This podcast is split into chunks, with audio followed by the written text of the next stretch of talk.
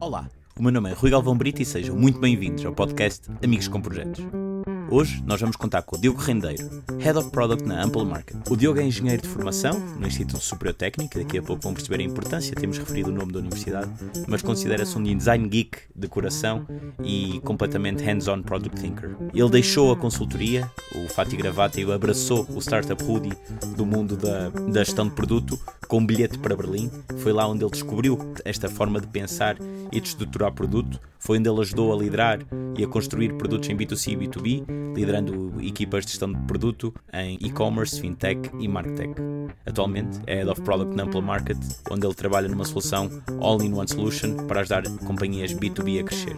Nesta conversa nós vamos falar bastante de o impacto que por vezes o nosso ensino e a nossa formação académica pode ou não ter na nossa via mais profissional, neste caso da gestão de produto. Vamos também abraçar as grandes diferenças e como é que uma startup em série A ou uma que se prepara para IPO, quais é que são as diferentes maneiras delas agir e como é que o Diogo vê o futuro da gestão de produto e de Portugal. Por isso fiquem por aí, tenho a certeza que vão aprender imenso com esta conversa, como eu aprendi, e até já.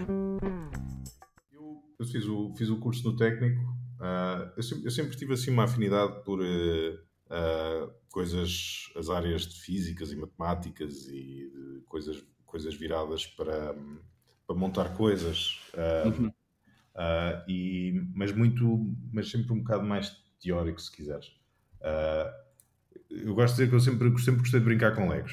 Opa, e, e esse, é o meu, esse era o meu core, esse era para onde eu comecei e para onde eu, para onde eu depois acabei por seguir a formação. Pá, parece que isto de, dos computadores é fixe e, e, as engenharias é uma área boa e que eu tinha afinidade. E depois, entre as engenharias, pá, as coisas de computadores ou de, ou de, eletro, ou de eletrotecnia, uma coisa dessas, parece uhum. uh, o, que, o, que, também estava a ter na altura que tinha, tinha marcado. E foi um bocado.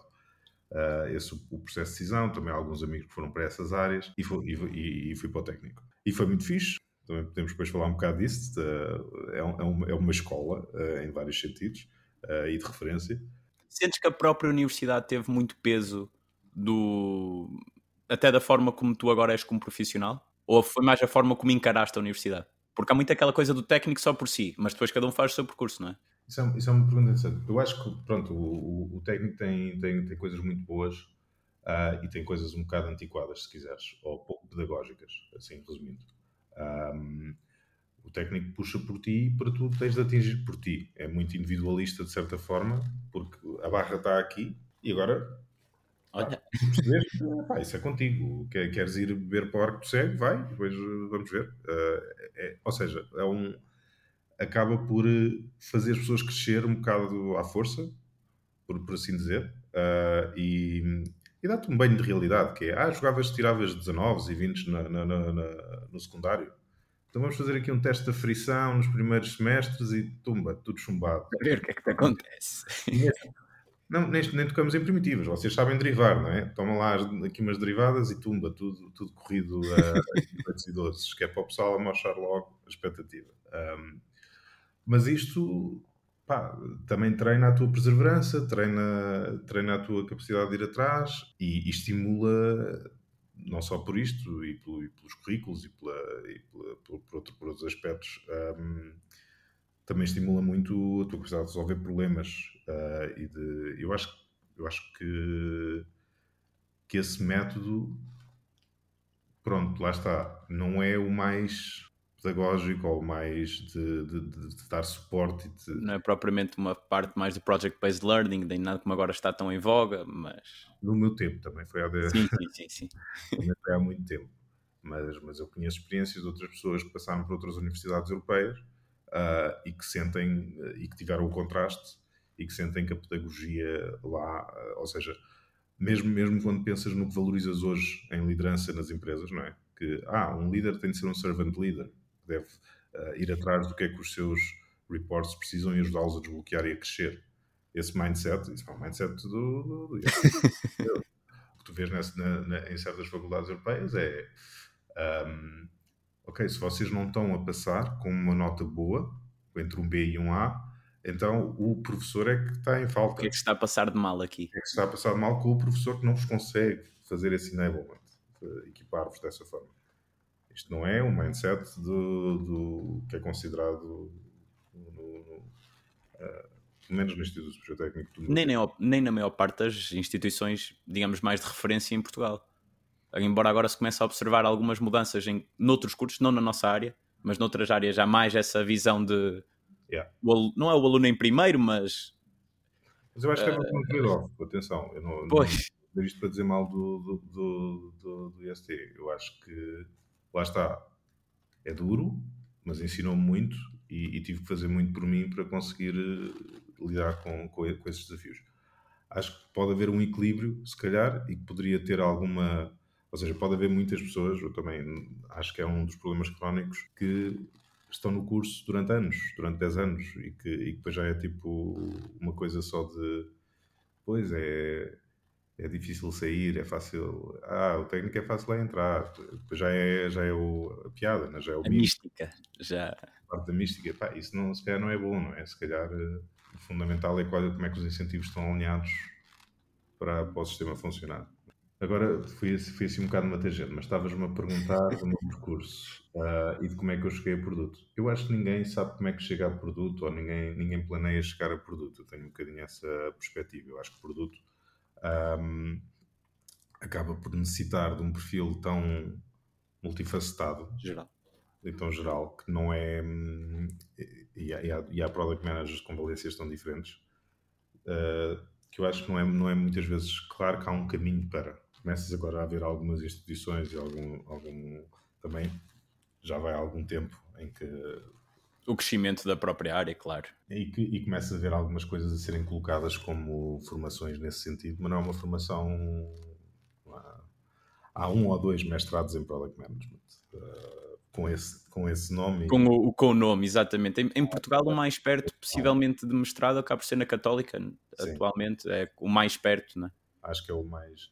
Uh, que, que, se aproxima disso, mas mas na verdade tu tens muitas pessoas que ou vêm de engenharia, ou vêm de gestão, ou vêm de uh, all over the place, tipo há product managers uh, muito bons que vêm de psicologia, conheço exemplos, ou, ou que vêm de... Uh, Já que tocaste agora na parte da psicologia, e, e, e, este podcast está claramente a ir em freestyle, mas sentes que a psicologia vem muito também aliada à presença destas pessoas na nossa na área de, de product management, vem muito aliado também a um pensamento mais agile que acaba por centrar-se nas pessoas, acaba por ter as pessoas muito no cerne da questão. Achas que a adoção desta forma de, desta filosofia faz com que permita mais variados ramos entrarem na, na gestão de produto?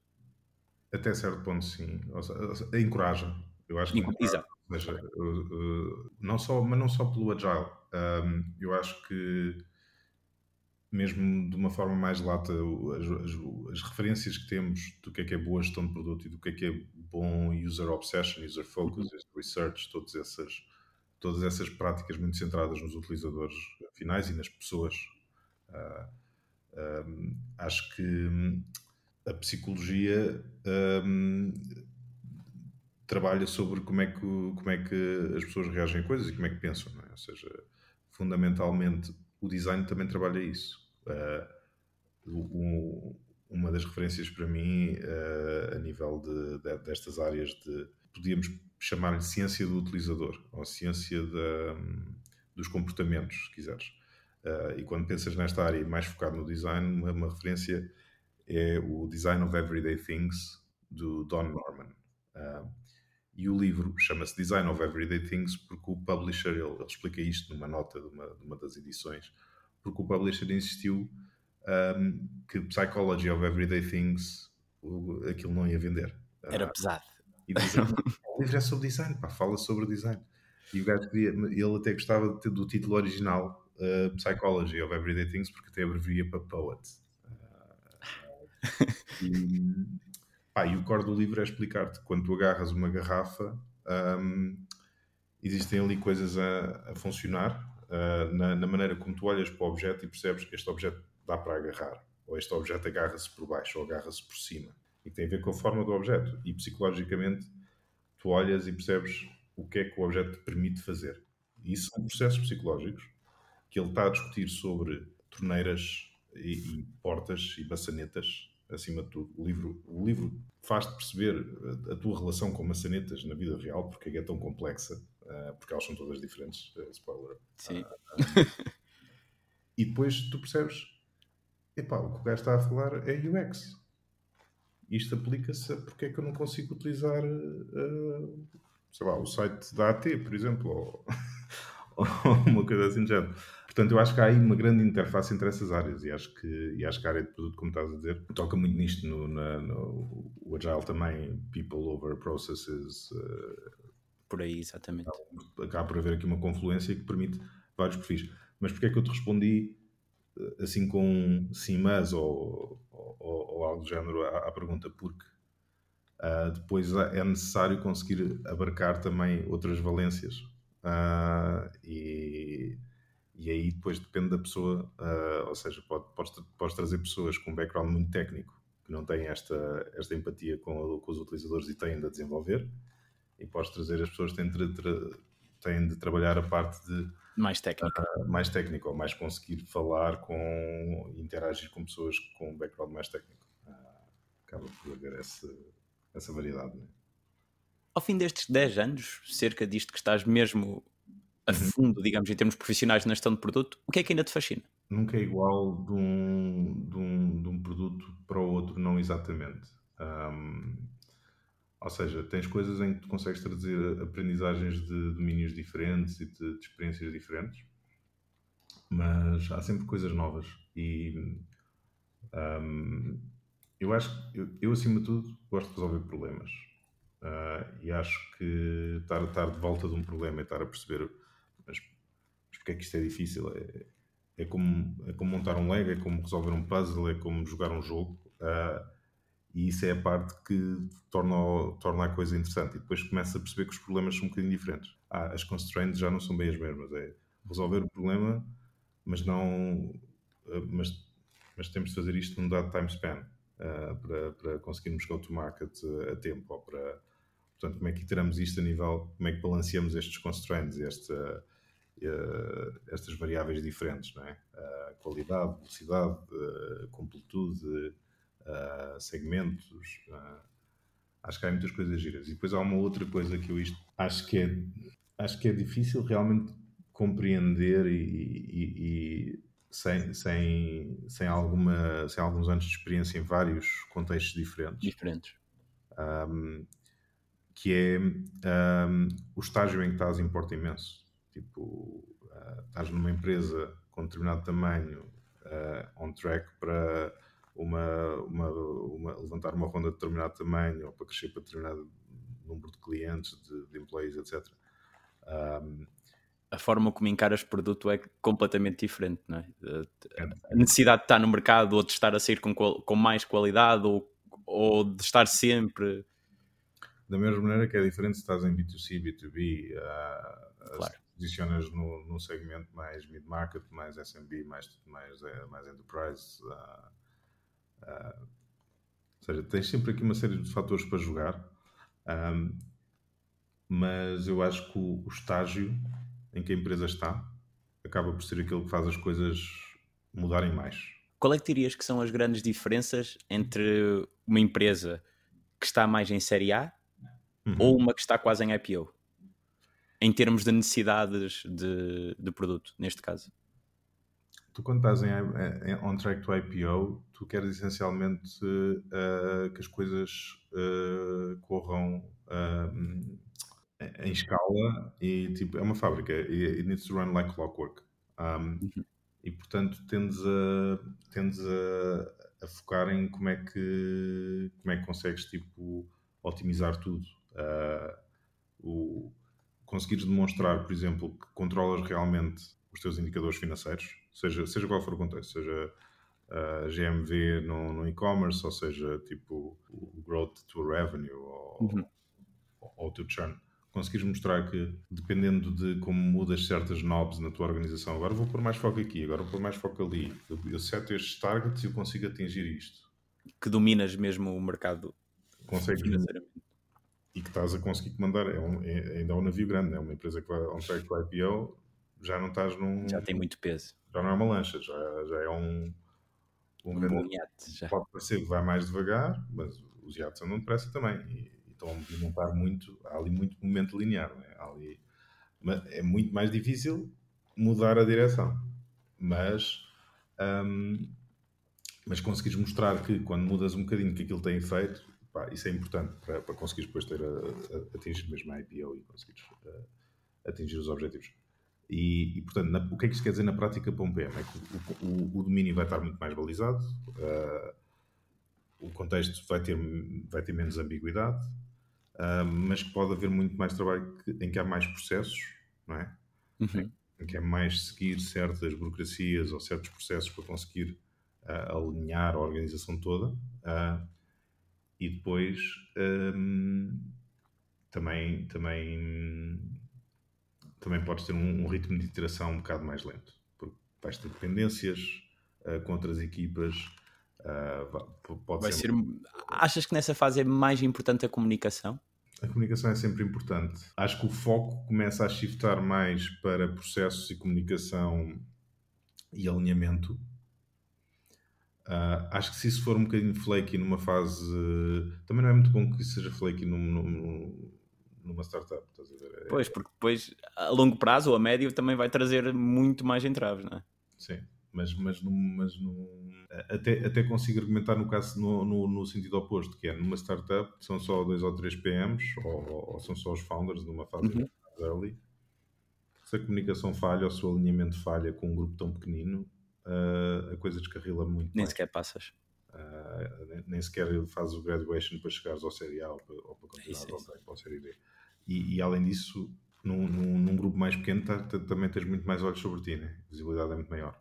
De, de, se, se, se, né? okay, ah, tá, pá, comunicação aqui e tal, devíamos melhorar, pá, um bocado mais, pode ter um impacto maior. Por outro lado, não consegues sempre arranjar contra-exemplos, mas no, no, no on track to IPO, se calhar, coisas que correm mal podem estar mais não ter tanta, não serem, não serem tão visíveis, mas vais ter de ter um esforço para alinhar stakeholders, se calhar muito maior. Muito grande. Estás, a, estás dentro de uma organização maior. Portanto, esse alinhamento eu acho que acaba por ter um peso maior. Fazer, fazer a coisa mal vai, vai, vai, vai dar dor em qualquer lado. Mas, no, mas numa, numa enterprise pá, não vais conseguir chipar nada, basicamente. Numa startup, se calhar chipas e chipas mal. Chipas uma porcaria que não devia ter saído. Uh, não Passado uma semana estás a tirar de mercado outra vez. Mas agora repara, porquê que, porquê que uma enterprise põe tanta fricção a, a chipares algo? Porque tu chipares algo e falhares numa startup, ok, pode estar a consumir um bocado de runway também é perigoso. Mas tu chipares uma coisa que causa ruído e que tem algum impacto negativo no mercado, numa, numa big enterprise, pá, pode, pode, ter um impacto maior reputacional. Isto são sistemas que evoluem, estes incentivos é uma evolução natural. Quando é que tu ficas orgulhoso de uma release? Epá, feedback de, de clientes unprompted é, é, um, é, um, é um sinal muito bom. É, é tipo. Pá, nós. Uh, agora na, na, Apple Market nós, nós, não trabalhamos bem com o conceito de release. Uh, lá está, startup. Uh, ou seja, nós estamos continuously shipping. Pois. Stuff. Um, numa, numa base diária até. E de vez em quando há um ou outro cliente que tipo tira um, screen, um screenshot e partilha aquilo no LinkedIn com, com a rede dele, tipo, pá, esta tool, isto é fixe, ou, ou tipo, uh, coisas deste género. Há uns tempos recebi um, um, um e-mail de um, de um, cliente, pá, brutal, pá, meteram aqui um iconezinho que me diz quantas tasks é que eu tenho por completar na, na ferramenta. Eu estava sempre, eu tinha de entrar para ver, tá e agora tenho um ícone. E aquilo para nós foi, ah, pá, isto, isto era fixe termos aqui este indicador. Não tinha a noção do, do, do, que aquilo ia ter um, ser uma coisa tão, tão bem recebida e, e vários a, a, comentar. E isso, isso para mim é um bom sinal que estamos on track e se calhar é o mais rewarding a nível pessoal. Uhum. Depois também tens a dimensão de se, se essa coisa é viável, né? se, se, if it actually contributes to the mission of the camp, que é a parte mais complementar ao que eu acabei de dizer. Mas aquilo que e, dá... e tu, nesta fase, até na tua função atual, é do que tu mais deves ter que ter em conta, não esta. É natural tentares perceber o impacto que estás a ver, a ativação, o valor que estás a trazer para os clientes. Aquilo que, aquilo que funciona sempre a nível de mexer contigo é ver estes sinais de epá, a malta está a gostar. E é o que vês mais rápido, às vezes. Foi como nós estávamos a falar em off, até quase aqui no caso do podcast, foi quando recebes o feedback, que é muitas vezes que te dá a motivação para no dia seguinte estares com mais disposição, não é? E olhares para as coisas de outra maneira, trazeres os desafios das pessoas e não propriamente só, só metas, que às vezes têm que ser por ali, mas se pensares sempre com a pessoa no meio, pode ajudar muito, não é?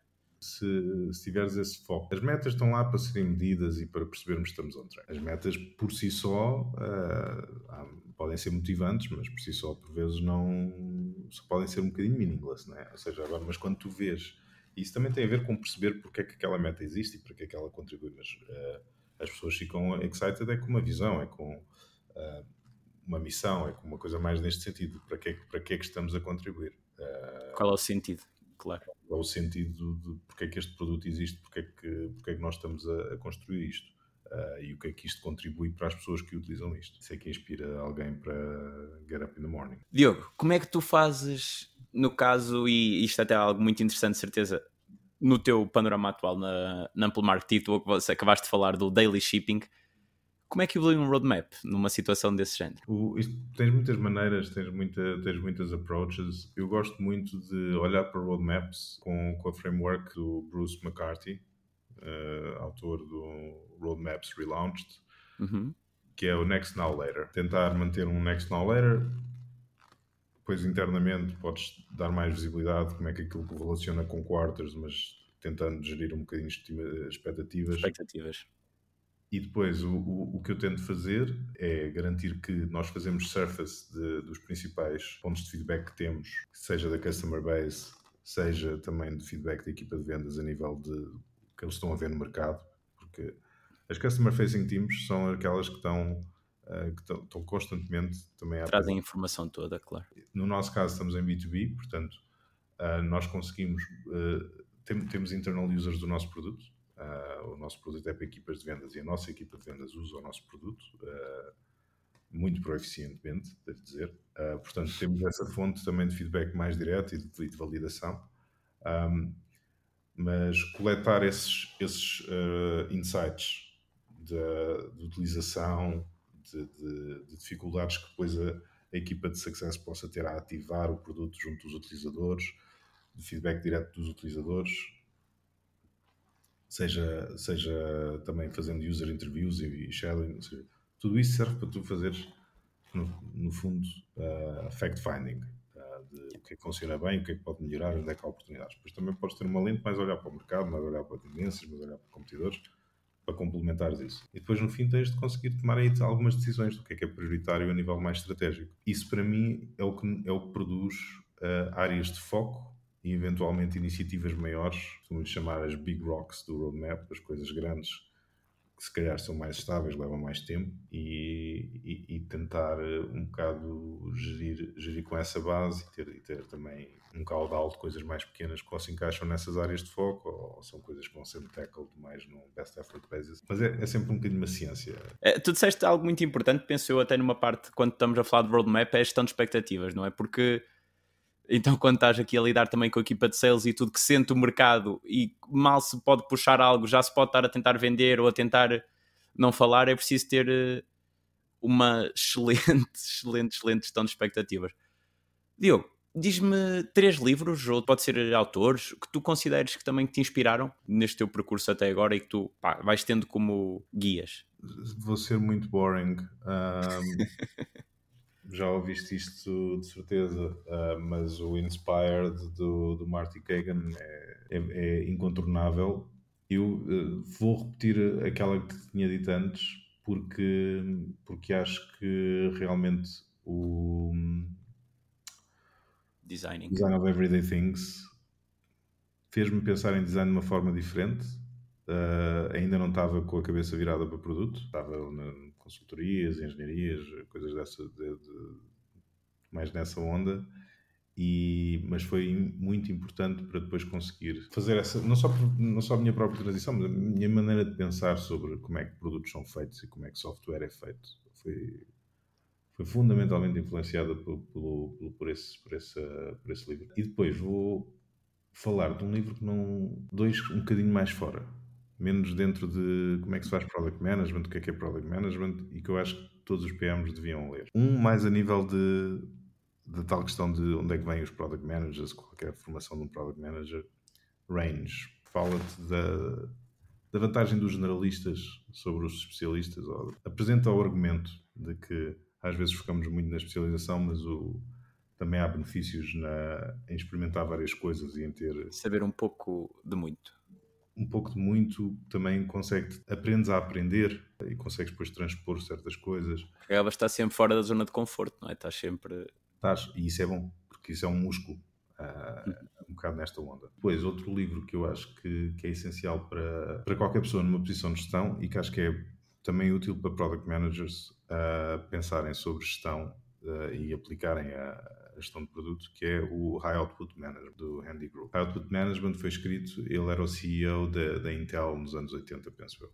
Uh, it still holds, ou seja, coisas de boas práticas, de one-on-ones, de management, disto e daquilo, still goes back to, to, to, to Andy. Ele, ele, partilhou muitas das coisas que no, no, Silicon Valley, Silicon Valley anos 80, quando, quando o foco estava mesmo no silício e menos no, no, nos bits. Uh, uh, e que, que, que, na altura ainda não, ainda não se falavam, ou seja, acho que foi um, um pioneiro e que, e que está ali muita coisa. E é, é, um livro muito pequenino, mas super orientado, super. Vai ao ponto. E aqui, só para fechar, Diogo, como é que tu imaginas o futuro em Portugal? Do ponto de vista hum, de tech, um, eu acho que o nosso ecossistema tem se desenvolvido bastante.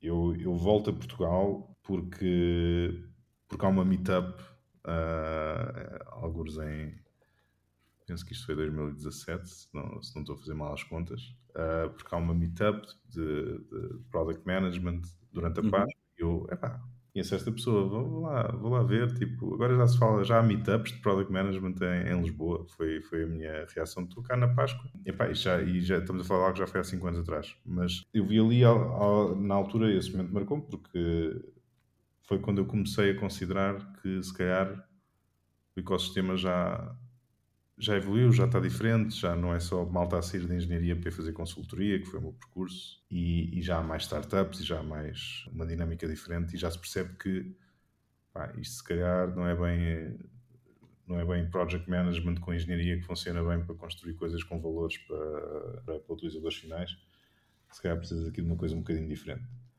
Um, olhar para a frente é sempre mais fácil olhar para trás, portanto comecei a responder olhando para trás, não é? Um, mas o que, é que, o que é que aconteceu desde aí? Pá, tens uh, vários unicórnios, não é? Na, estamos a falar do ano em que eu acabo depois de decidir vir para Portugal e vir para a Fidzai, e na altura ainda não tinha a empresa esse estatuto, e devia estar com metade do tamanho, ou um terço do tamanho, ou menos ainda, do que está hoje, a nível de, de headcount. E lá está, tens vários unicórnios, Uh, se não fosse, se calhar, uh, o estado da, da, economia mundial, podia já ter, uh, já ter alguns IPOs até. É, sim, tá, se né? Mas. e podias até ter mais unicórnios. E começas a ver as pessoas que fundaram essas empresas a investir em startups. Ou seja, começas a, começas a ver um vislumbre daquilo que, que há muitos anos que existe em Silicon Valley, que é, ok, o, o ecossistema de startups uh, alimenta-se a si próprio, porque as pessoas que têm sucesso depois uh, fazem, fazem o seu, é? fazem o payoff de, de terem apostado numa coisa muito arriscada e terem conseguido executar e depois reinvestem esse capital e isto gera capital e mantém o capital a rodar dentro do ecossistema de startup e faz o ecossistema crescer. Eu não sei se se consegue criar fábricas de startups. Uh, mas, uh, mas, uh, mas eu. Isso é ir para Lisboa. Isso aí. Ah, pois. Uh, não sei se é em Lisboa, se é no Porto, onde é que se criam as fábricas. Não sei como é que isso se, se impulsiona mais, uh, e, mas, eu, mas, mas este sinal para mim é o, é, o, é o, sinal que eu vejo hoje que eu, que eu acho positivo. Ou seja, o sinal que eu vi há 5 anos atrás foi já se fala em Product Management, o sinal que eu vejo hoje é ok. Os founders de, de, dos unicórnios agora investem Estão cá. em startups e vês que essas startups crescem. Uh, e acho que isso é, é algo que pronto, no limite leva ao seu tempo, mas que, que também tem. O, que nunca faltou foi talento, não é? Uh, e, e, às vezes nós em Portugal temos dificuldade em, em, somos demasiado humildes com isso. Mas o que nunca faltou foi talento. Isso é, é grande. Portanto, é, é natural que as coisas agora comecem a haver mais oportunidades na área e que se continuem a desenrolar no, no bom sentido, parece-me. Diogo, muito obrigado por esta meia horinha. Foi, foi ótimo estar a conversa contigo. Obrigado, meu Rui. E assim acaba a conversa com o Diogo. Foi realmente um gosto enorme estar a conversa com alguém que está tão dentro da área e que sabe realmente o que fala. E para mim é um, um orgulho muito grande conseguir ter esta liberdade de ir uh, escolhendo os meus convidados, também consoante os meus gostos e o que eu vou cada vez mais aprender e dar-vos também esta oportunidade de ouvir pessoas diferentes a falarem sobre áreas onde eles são especialistas. Nesta conversa vimos uma grande diferença e também a evolução que Portugal teve nos últimos anos, mesmo ainda sem a vertente de fábricas de startup, algo que está muito na berra. Temos a certeza que o futuro será risonho e que por Portugal passará muito também do desenvolvimento europeu, em termos de, até nesta parte mesmo de software e de gestão de produto. No próximo episódio vamos contar com a Joana Castro. A Joana Castro é Director of User Experience na Buildium. Vimos falar um pouco sobre como é que está o nível de maturidade de UX dentro das vossas empresas. O que é que é isto de UX, o que é que é isto de maturidade e certamente vai ser muito interessante para todos conseguirmos pôr a mão na consciência e começarmos a aprender mais sobre esta área que é tão importante para as nossas vidas e que por vezes é tão pouco tida em conta. Por isso, fiquem por aí e um grande abraço do vosso amigo Rui Galvão Brito. Thank